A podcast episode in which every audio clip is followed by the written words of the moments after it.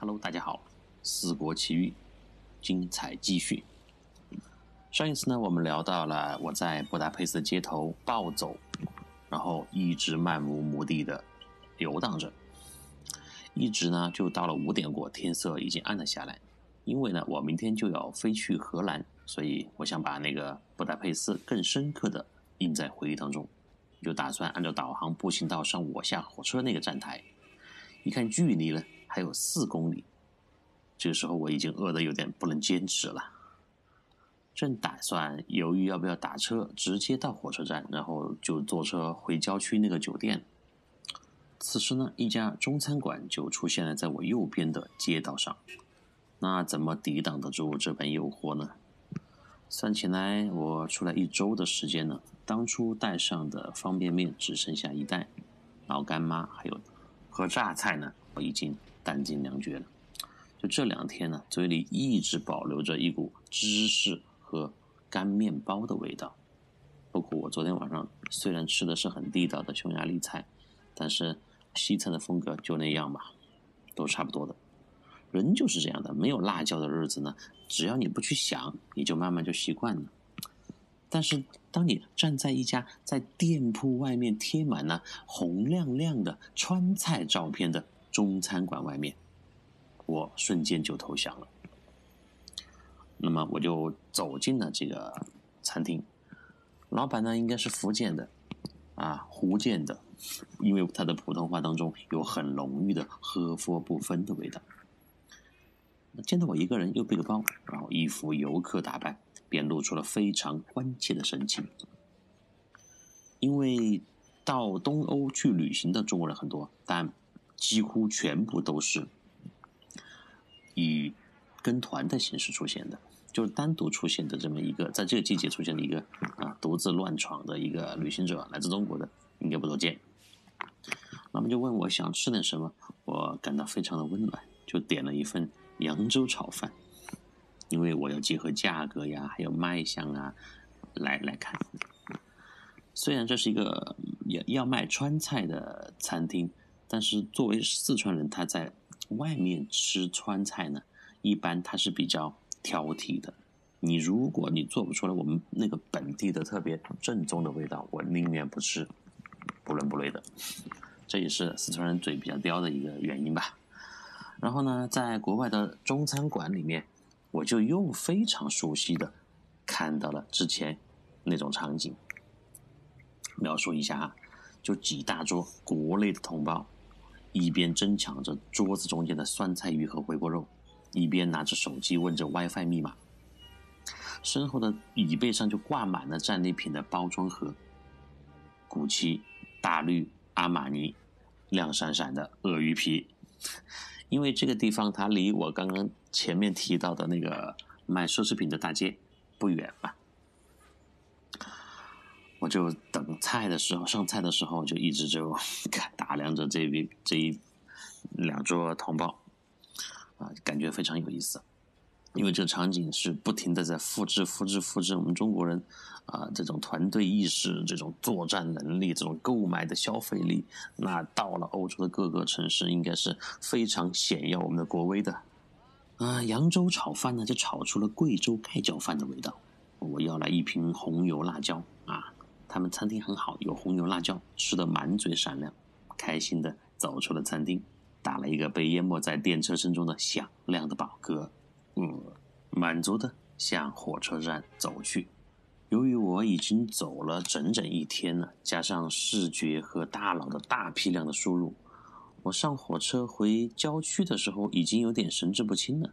我在站台买票后多次确认了目的地。但是还是上错了车。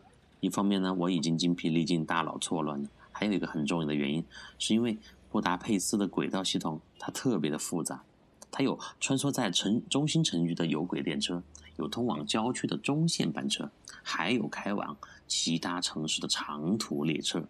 就是各种车次呢，它都交织在同一个车站，加上那些复杂的地名和并不明显的英文标识，还有那种各色的车身颜色，在夜幕当中看上去都差不多，所以呢，很容易让人迷失方向。何况是我这样一个孤独的外国人。不过呢，我还比较警醒。啊，我因为我在外面行走或者坐车的话，害怕错过目的地或者坐坐过站，一直会把导航打开，看着我的目的地，至少大方向要正确嘛。所以我就一边看着导航，一边询问着同车的乘客。当然，大多数情况下我们都是使用手语，我就给那些乘客指那个呃导航上面的地点嘛，通过这个字母和地名放大给他们看，是不是这个地方。啊，因为当地的英语，呃，居民的英语水平呢，确实还没有达到能够用听觉沟通的标准，我们就用肢体语言嘛。所以你出去到了一些比较觉得英语水平不是很高的地方，你也不用害怕。第一个原则呢，就是世上还是好人多。你在问路呀，然后呃一些基本的需求呢，你通过肢体语言或者你呃实在不行，你可以用用一些什么翻译软件，呃，大多数的人当地人是可以帮助你的。是一点问题都没有的。第二一个呢，是因为呃，英语虽然不好用，但是在这些地方你是以一个游客的身份出现的。那么游客的需求无非无非就是问路、找餐馆，然后呃换钱、买东西这些需求。人都不是傻子嘛，通过你的肢体语言和你的这个表情的描绘，呃，基本上大家都能够猜得出来。所以，当你独自独自旅行的情况下，语言它如果不是在需要深入，像我跟这个地中海朱尔兹交流的这样情况下，你用一个你的手机软件或者会一些比较基本简单的，呃，问题不会很大。当然，如果是一个人啊，我不是很建议有两个小伙伴搭伴同行一起，呃，其中有一个人的语言能力比较强，这样的话就更好一些。啊，如果是独自去乱闯的话，肯定具备。相当高的外语水平还是非常必要的。然后我就 终于在上了车又下车，下了车又上车，几腾啊几几番折腾以后呢，我终于在目的地还有两公里的地方坐上了正确的列车。当然，我要庆幸的是，我最开始从火车站出发的时候没有往反方向走，它上的是正确的大方向上的那辆那个车。嗯，说到这里呢，我还要提一下，在欧洲的很多火车站、很多城市的火车站，它没有像我们这样非常先进的进站的系统，有一个那个呃挡住你的牌子或者是机器或者栏杆，你需要刷卡、刷脸、刷刷那个火车票才能进去，没有，什么都没有，你直接从街道上可以。走到站台里面，直接可以随便上车。那么，它来验证你的买票的方式的，就是火车里面的列车员。那么，列车员有的时候也可能他就忽略了你，有的时候他就没在你上车那个车厢。所以，客观来讲，你要想逃票坐车，从理论上来讲是完全可以的。但是，就是在欧洲这样一个大家都相对比较遵守规则的一个社会体系当中。几乎是没有人会逃票的，会这样做的。为什么呢？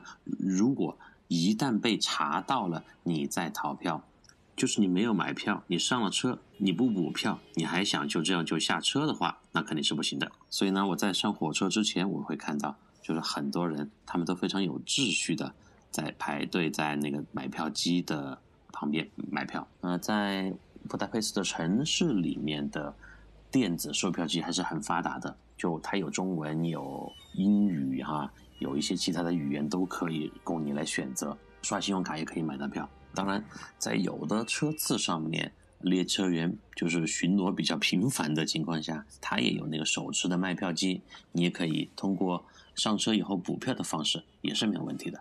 所以总体来讲呢，呃，我感觉像布达佩斯这样的城市，他们的现代化手段。和比较传统的操作方式呢，还是在结合的使用着，不像我们中国很多地方就完全是无人化的操作了，就没有工作人员，全是靠电脑啊、手机呀、大数据这样的系统在运作。嗯，可能还是有一个过程，但当然还有非常重要的原因，就是欧洲人他们还是比较喜欢用那种比较传统的方式在进行生活。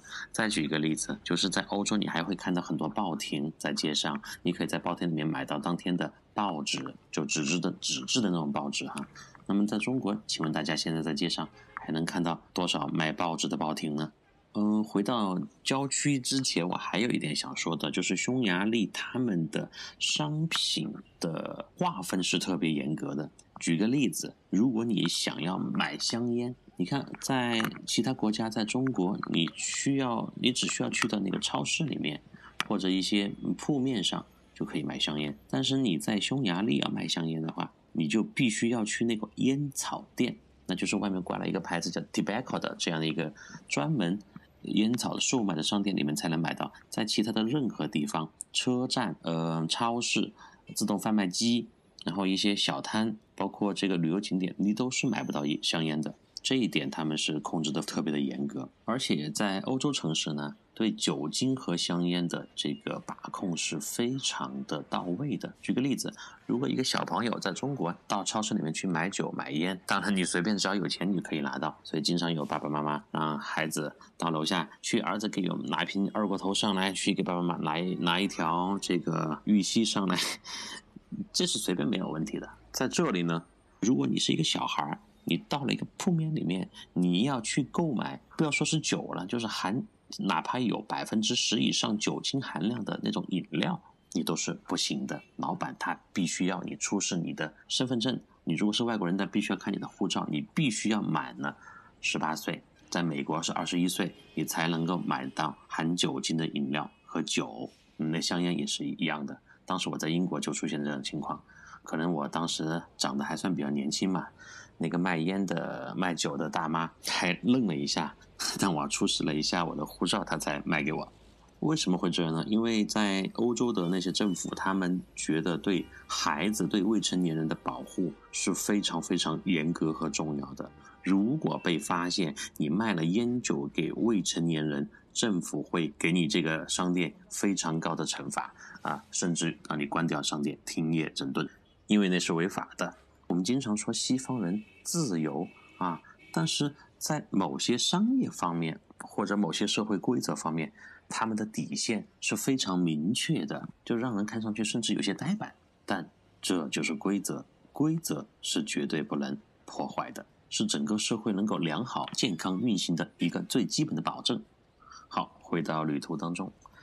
我一进旅店的大门，昨天那位羽绒服大姐就立刻的递上了一杯热咖啡，然后温柔的给我叨叨了两句听不懂的当地话。我猜测了一下意思：可怜的孩子，你去哪里了？你还好吗？谢天谢地，你终于回来了。因为早上我离开这个旅店的时候，他是眼睁睁看着我出门的。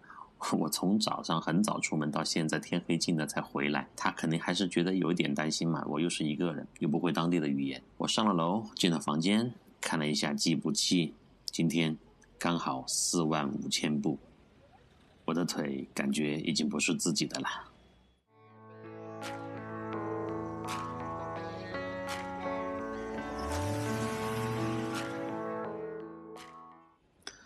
第二天早上一早呢。我就准备打车去机场，然后准备坐飞机去阿姆斯特丹。但是在这个荒郊野外的小郊区这个社区里面呢，你要想打车是几乎不可能的。幸好我那天到的时候问了一句：“我如果要回机场打车怎么办？”当时那个司机他就拿了一张名片给我，上面有一个二维码，你通过扫这个二二维码，你可以下一个 app。那下了这个 app 以后呢，你可以通过电子信息的方式在网上叫车，还是很方便的。所以你看，有的时候你觉得好像欧洲的一些生活方式啊、现代化水平不够高，但是它在基本保证你的出行啊、生活呀便利的这样的呃一些方面呢，它还是做的非常到位的。所以我就。还是很轻松松的就打到了车，因为你下了这个呃 A P P 以后呢，你就有点类似于像我们国内的滴滴啊、Uber 之前的那些东西，他就会通知离你位置最近的司机，然后马上赶过来接你。我想这个应该是在匈牙利要打车最好的一种方式了吧？因为有的时候他们的城市是散布的非常宽的，你真的是找不到出租车，你又需要的时候，呃，我一会儿可以把这个 A P P 的名字和图标贴在我的这一期节目的说明的那个位置，大家需要到匈牙利去打车旅行的朋友可以下载。去往机场的路上呢，我很不舍得欣赏着窗外的雪景，俨然是一幅北国风光。虽然在这个城市停留的时间不到两天，加起来，但一股很不舍的暖流一直穿越过这寒冷的温度，裹满了我的全身。低调又善良的匈牙利人带给我无尽的不舍和对这个国家最崇高的敬意。希望在阳光明媚的时光里，能再回来。与你们相遇，用相互都听不懂的语言交流，因为你们的眼神已经足够传递心底的善意。就这样，我离开了匈牙利，离开了布达佩斯。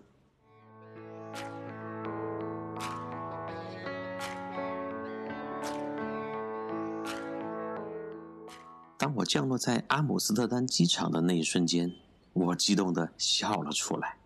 为什么呢？原因有两个。第一个。荷兰人的语言天赋在世界上是首屈一指的，所以他们的英语水平在欧洲的非母语国家当中是最高的。几乎所有的荷兰人都可以比较流利的讲英语，所以那么我去了那个地方，语言就不成问题。那我的旅途当中的交流啊，然后感受就会更加的啊丰富一些。然后荷兰人呢，还有几个。世界之最是非常有意思的，他们是世界上平均身高最高的国家，然后与之相反的，形成剧烈反差的是，他们身身材最高，但他们的国土地形海拔是最低的。都知道吗？低地哇，那个国家，他们的英文名字 Netherland，Netherland，那个 Nether 呢，它就在呃这个英文当中，它有在荷兰语当中哈，应该是。它有很低的意思，land 就是陆地嘛，就是很低的陆地，就是荷兰。这个名字也取得够随意的哈，够形象、简单明了的。然后呢，荷兰还是牛奶最好喝的国家，艺术氛围最浓厚的国家，等等等等。所以呢，总而言之，这一定是一个很有趣的国家，我对此充满了期待。第二个原因呢？是我有熟人呐，有人罩啦。在接下来的三天里，我可以畅所欲言，不再是全程孤独的行走。而这个马上我要见到的人，又是一个十分有趣的男人。我一直觉得，男人与男人之间的有趣，比男人和女人之间的有趣要更有趣，而且更持久。还有一个原因呢？就是我之前对荷兰的了解，它的城市和国家气质和我刚刚离开的那个匈牙利完全又是两个不同的风格，我又可以马上体验到新的氛围和环境了，就是旅途当中的那种新鲜感又会马上向我扑过来。从机场乘坐快线。在阿姆斯特丹的中央火车站下车，我走出车站大门的时候，安道已经在外面等我了。安道就是我刚刚说那个男人的中文名字，注意哈，是中文名字。我一会儿会非常详细的给大家解释他这个名字的由来。这是一个极其帅气的男子，他比我整整小了十岁。一米八六的身高，精瘦的身材，恰到好处的胡茬，深邃的眼神和一头飘逸的金色长发，这样的形象，放在地球上的任何角落都是标准的美男子形象。但隐藏在他外表下那颗有趣的灵魂，才是让我们成为好朋友的最重要的原因。我和安道呢，已经相识两年多了。这次也有大概半年没有见了。他曾经在中国生活过两年，是一名外教。我们曾经一起搭档，在很多学校进行过文化课和英语课的工作，算是同事，也是朋友，但不算基友啊。从幼儿园到高中生，众多的女生被他那英俊的脸庞和忧郁的眼神所折服，上课下课都是哇声一片。无论他上课的水平怎么样，讲的内容是否足够有吸引力。那些花痴们总是一边拿着纸巾擦着鼻血，一边痴痴地望着他，生怕多眨一下眼睛就会少看到他零点零一秒。就是这样受欢迎的一名帅哥，可以想象他的出现总是会惊艳全场，迷倒众生。